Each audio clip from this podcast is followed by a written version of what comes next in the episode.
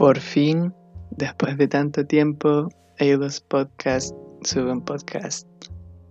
El nombre de hecho se me ocurrió después de grabar el anterior y me terminó gustando, así que se va a quedar. El podcast de la Academia 2 no vendrá todavía porque quiero hablar de algunas cosas entre medio, tanto para entender bien esta fase de la academia como la siguiente. Y aparte porque me parece interesante profundizar sobre todo en pensadores que no se conocen tanto y de los que no hay mucho contenido, por ejemplo, Espeusipo de Atenas. Sobre su vida no me extenderé mucho. En primer lugar porque hay cosas que traté en el podcast pasado, sobre todo relacionadas con su sucesión en la dirección de la academia. Y así que para, si que no lo han escuchado, vayan a escucharlo. Y en segundo lugar, porque los datos igual no son muy fiables, algunas fuentes.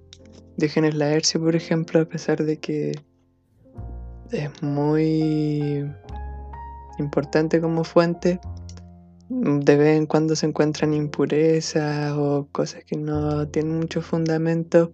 En el podcast pasado lo mencionaba, por ejemplo, el tema de su personalidad, de que dicen que era como dado a los placeres iracundo. Eh, eh, parece más un cuento, una cosa chistosa que decir, más que un dato biográfico real. Pero sí se tienen datos seguros y ciertos acerca de Espeusipo. Es hijo de la hermana de Platón, Fotona, y de Eurimedón de Mirrinos. Nació en el 408 a.C. y era nativo de Atenas. Sucedió a Platón en la dirección de la academia, como había dicho anteriormente, en el 348 y le dirigió hasta su muerte en el 339 a los 69 años.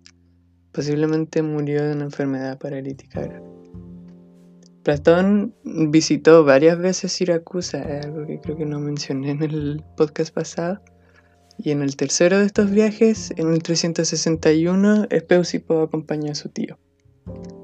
Además, erigió las estatuas de las gracias en el santuario de las musas construido por Platón en la academia.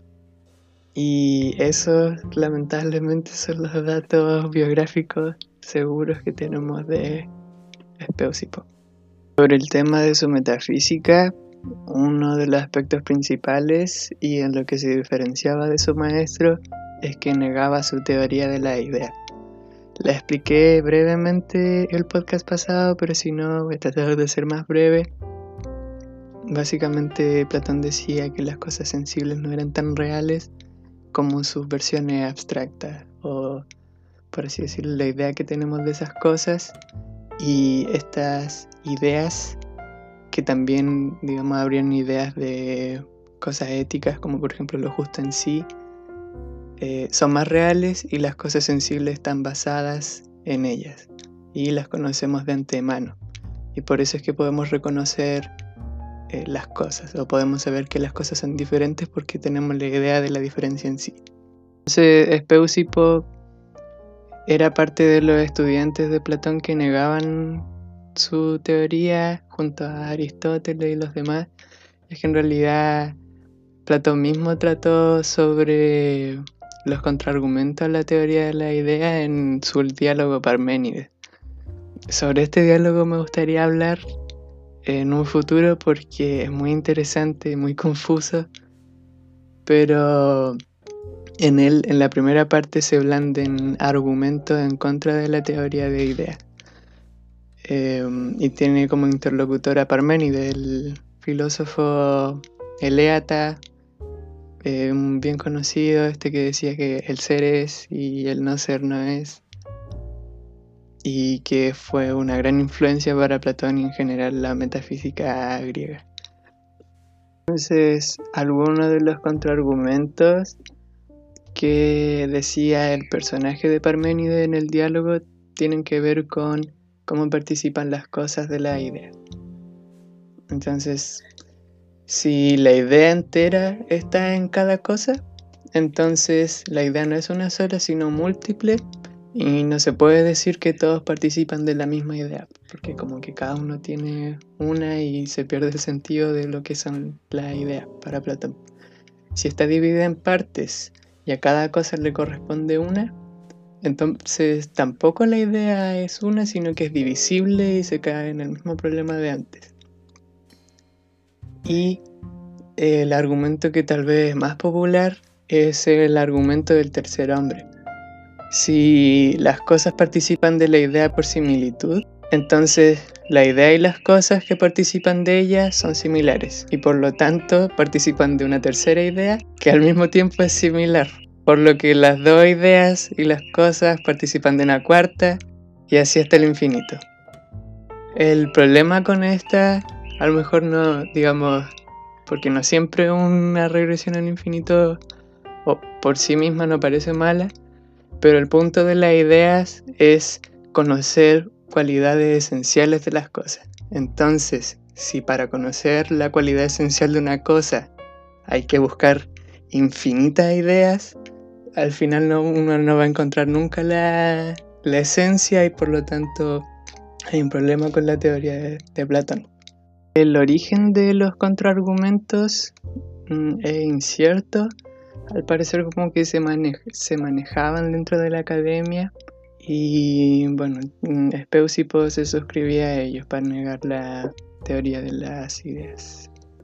Bien era innatista, es decir, que creía que tenemos un, conocimiento anterior a la experiencia que nos permitía conocer las cosas, pero ya que no son las ideas, él ponía en su lugar a los números matemáticos, para entender a qué número se refiere, es importante la distinción entre números ideales y números matemáticos. Los números ideales o formales sería la versión como idea o forma para Platón dentro de su sistema. El rol que le daba Platón a las matemáticas igual era alto, pero no era tan real, por así decirlo, como las ideas, porque las matemáticas estaban basadas en hipótesis es decir, no pueden demostrar su fundamento, mientras que la idea eran el fundamento.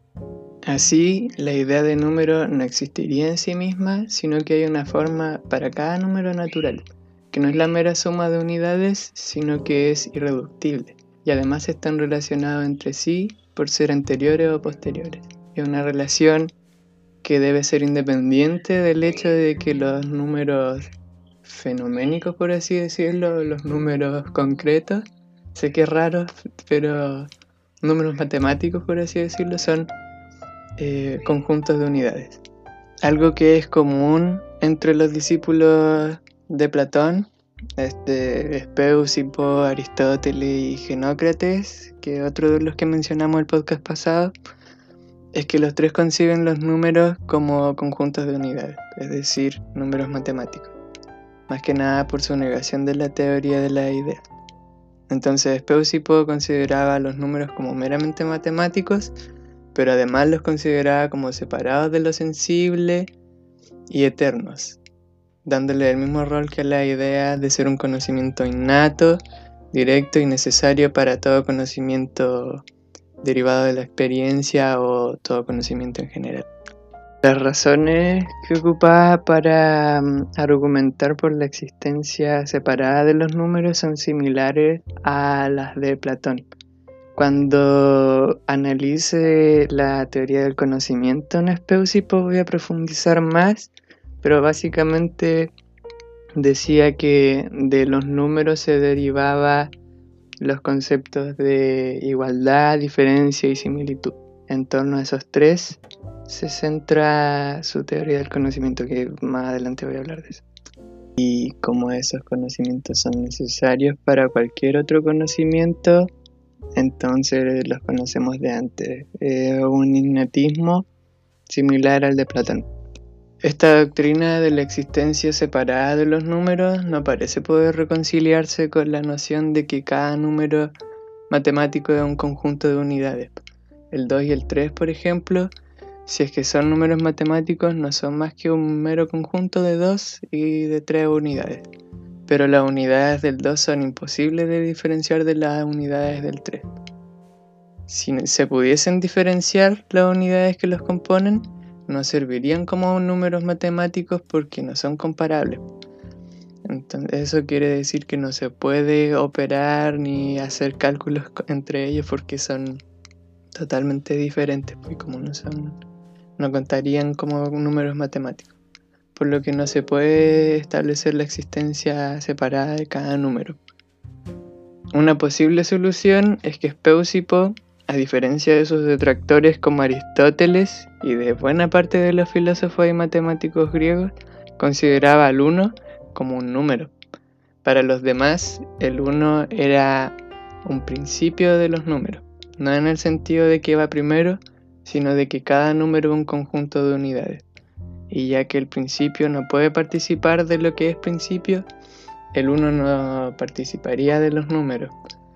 Sería algo así como un número ideal, por así decirlo. Para Speusipo sería el principio de los números en ambos sentidos, el que va primero y el que los constituye. Los platónicos postulaban dos principios para todos, no solo para los números. El 1 y otro que sería responsable de la multiplicidad. La enciclopedia Stanford de Filosofía dice que la diada indefinida o lo grande y lo pequeño parecen ser las expresiones favoritas de Platón. La pluralidad eh, se asocia con Espeusipo y lo desigual con Genócrates. De estos principios se derivarían las demás sustancias. De esto surge otra dificultad. Si el 1 es idéntico al número 1 en Espeusipo, ¿qué tipo de entidad sería la pluralidad?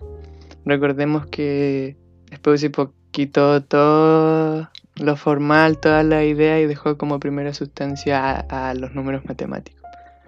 Esto se resuelve al recordar que para Espeusipo los números son entidades eternas. En primer lugar, por lo que los principios no lo son en sentido generativo, sino que sus relaciones son matemáticas o conceptuales.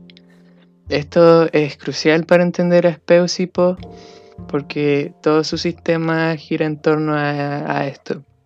Un ejemplo como para entenderlo es cómo se relacionan los elementos de una suma.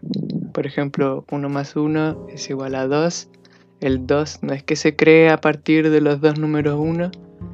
Por así decirlo, los números serían eternos, siempre han estado ahí, pero se derivan conceptualmente unos de otros. Algo así sería cómo funcionan los principios del 1 y la pluralidad para Espeusipo. Entonces para él sería similar a la noción de Aristóteles, que decía que cada número es una multiplicidad determinada. Es decir, que no está la multiplicidad o pluralidad como una idea, sino que se encuentra en los números, como determinado ya. La diferencia de Speusipo con otros platónicos es que él no identificaba al uno y a la multiplicidad con el bien y el mal, respectivamente, y que tampoco pensó que se podía predicar eh, la bondad o el bien al uno, como si lo hizo Platón. Creía más bien que debían aparecer en las sustancias derivadas, como después de un proceso. Argumentaba esto usando una analogía. La belleza y el bien en los seres vivos no se expresa plenamente en la semilla o el esperma, sino que cuando ya se ha desarrollado. Tiene sentido que si niega la realidad de las ideas y en su lugar pone los números, no ponga entre sus principios características aparte de la propia de los números. Lo común en lo académico es atribuirle la maldad a la multiplicidad o pluralidad, pero Speusipo no tiene necesidad de ello al no reconocer el uno con el bien.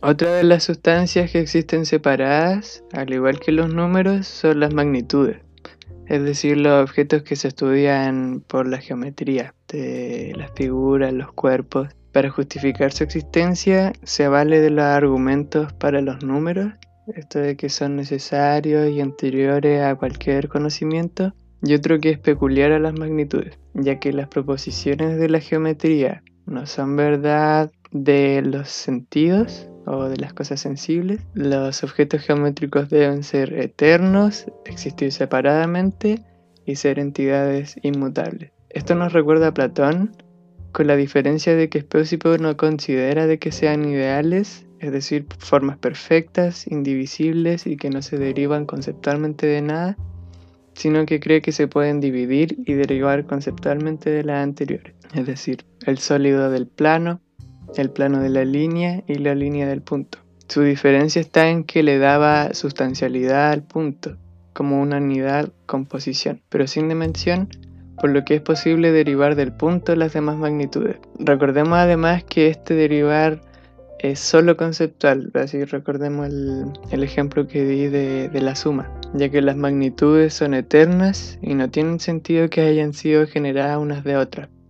El punto y el uno se relacionan por similitud y ambos sirven como principio en ambos sentidos, de que el punto sería el primero de, la, de las formas y el uno de los números y al mismo tiempo del punto se derivan las demás formas que son más complejas y, del uno lo mismo, los números que son más altos. Aquí también está el tema de la similitud que va a recibir un tratamiento más en detalle más adelante. La tercera sustancia es el alma, y en este caso comparte las ideas de Platón. La considera inmortal porque es necesario que tenga conocimiento directo e innato de los números y cree que es el órgano o recipiente de la razón o mente. Se diferencian que cree que desde esta sustancia está como atributo el bien, al considerarlo cualidad solo de los seres animados acerca de un demiurgo o alma del mundo no se está tan seguro, pero probablemente no. Para los que no sepan, el, el demiurgo en Platón es algo así como un dios menor o realmente se traduce algo así como artesano y sería alguien, no alguien, sino un, un alma que de mira a las ideas y, forma las cosas sensibles y sería como, como un alma del mundo. En este caso, como Speusipo quitó a la idea de su sistema, no habría necesidad de un demiurgo. Sobre esto no hay mucho fundamento para afirmarlo, pero no es arriesgado decir que seguía a los pitagóricos acerca de la doctrina de la reencarnación, al igual que Platón, porque se ven las influencias de Pitágoras en la importancia que tienen los números en este sistema y además como que toma argumentos similares para la inmortalidad del alma, entonces lo más probable es que sí, pero no se tiene muchos fragmentos respecto a eso. Hay más influencias de Pitágoras en Espeusipo, sobre todo en su afición por el sistema decimal y el número 10, que los pitagóricos creían que tenía como cualidades especiales porque es la suma de los primeros cuatro números. Para Speusipo solo tendría como fines prácticos porque como son números matemáticos no tienen como diferencias eh, sustanciales entre sí. Se sabe por Aristóteles eh, las referencias y algunas citas las voy a dejar en la descripción. Que Espeusipo propuso más sustancias que las tres de Platón, que las tres de Platón son la idea, los objetos matemáticos y cosas sensibles. Y cada una de las sustancias de Speusipo tiene un principio propio, pero que se asemeja al uno. Así, el número uno corresponde a los números y el punto a las magnitudes. Al alma posiblemente la relaciona con lo animado y con el tiempo, por lo tanto le corresponde el instante. Y respecto a las cosas sensibles, es difícil afirmar que tenga las opiniones de su maestro y las de Heráclito porque rechaza las ideas, entonces lo sensible no sería capaz de participar de ideas contrarias. Sobre cómo mm, clasificaba lo sensible, voy a profundizar más adelante, pero básicamente creía más bien en un sistema de diferencias entre las cosas, que dentro de ese sistema de diferencias para reconocer una cosa había que conocer el sistema entero, una cosa así. Voy a tratarlo más adelante. Solo, ahora solamente lo estoy mencionando. Una interpretación que es la de Tarrant. Voy a dejar la referencia en la descripción. Dice que son dos las últimas sustancias, cuerpos y fablotata, que quiere decir eh, como vicioso, pero más bien, digamos, se referiría a algo así como la materia en Aristóteles, que es como puramente potencial, homogénea, sin forma, y las características de los cuerpos y fablotata, o materia homogénea le podría decir, derivarían de las sustancias superiores.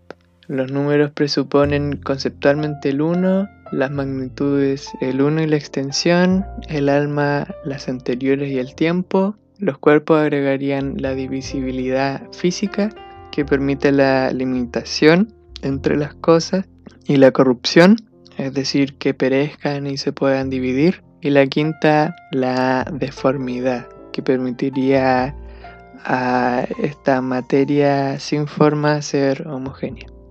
Uno de los problemas principales de la metafísica de Speusipo es su carácter episódico, ya que depende de sustancias diversas que no se relacionan directamente, sino que derivan de principios similares al uno. Las objeciones de Aristóteles son dos. La primera trata la dificultad de carecer de un orden interno que conecte las sustancias. Estas están como conectadas porque son similares al uno y similares entre sí, pero no se establece como causas directas, como que no se tocasen. Y la segunda tiene que ver con que la cosmología de Speusipo carece de una causa final para su universo entero, es decir, carece de motor inmóvil aclarar esto del motor inmóvil, que muchas veces la gente se confunde. No eh, es un motor inmóvil que tiene que ver con la causa final.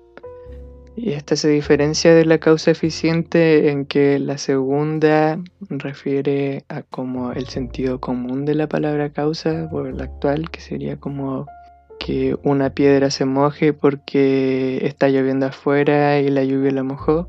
Entonces, la lluvia sería la causa eficiente de que la piedra esté mojada y la causa final sería, por ejemplo, la que causa que una semilla se vuelva un árbol. Sería como el sentido de las cosas y sería como un sentido inmanente a las cosas, a la que tienden y sería, por eso se llama causa final. Entonces Aristóteles decía que tenía que haber un motor que fuese inmóvil, es decir, que no, tienda hacia como su, sentido, sino que esté plena, como que sea puro acto.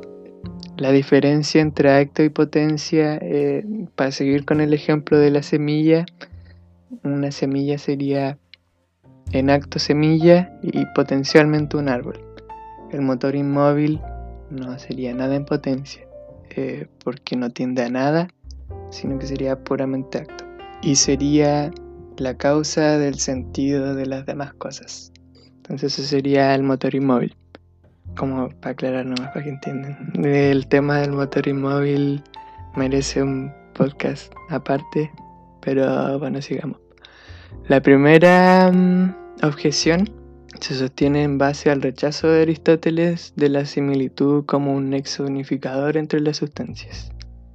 No importaría que los principios sean análogos, si es que son independientes unos de otros, no se explica el cómo están relacionados, lo que implica que la magnitud, por ejemplo, podría prescindir de los números. Sobre esto podríamos decir que si se considera que el conocimiento de los números es necesario para cualquier otro conocimiento, tal como propone Speusipo, y que cada sustancia presupone conceptualmente las anteriores, entonces es posible recuperar la noción de similitud como elemento unificador. La segunda objeción no aplicaría totalmente si ya se demostró la conexión entre cada sustancia. Además, Speusipo considera el bien, mal y el propósito como predicados solo de los seres animados, por lo que no necesita de una causa final para los números y las magnitudes. Sin embargo, si ofrecía una explicación teleológica, así se le llama cuando se habla de causa final, para el universo físico, como un Dios que concebía como una fuerza viviente y como una mente que gobierna el cosmos. Y eso sería con respecto a la metafísica de Speusipo. El siguiente hablaré sobre su teoría del conocimiento y ahí voy a detallar más temas acerca de esto de que habla de la similitud y su sistema de división por diferencia. Eso sería todo con esta parte. Trataré de hacer pronto la segunda, como para no dejarlos colgados.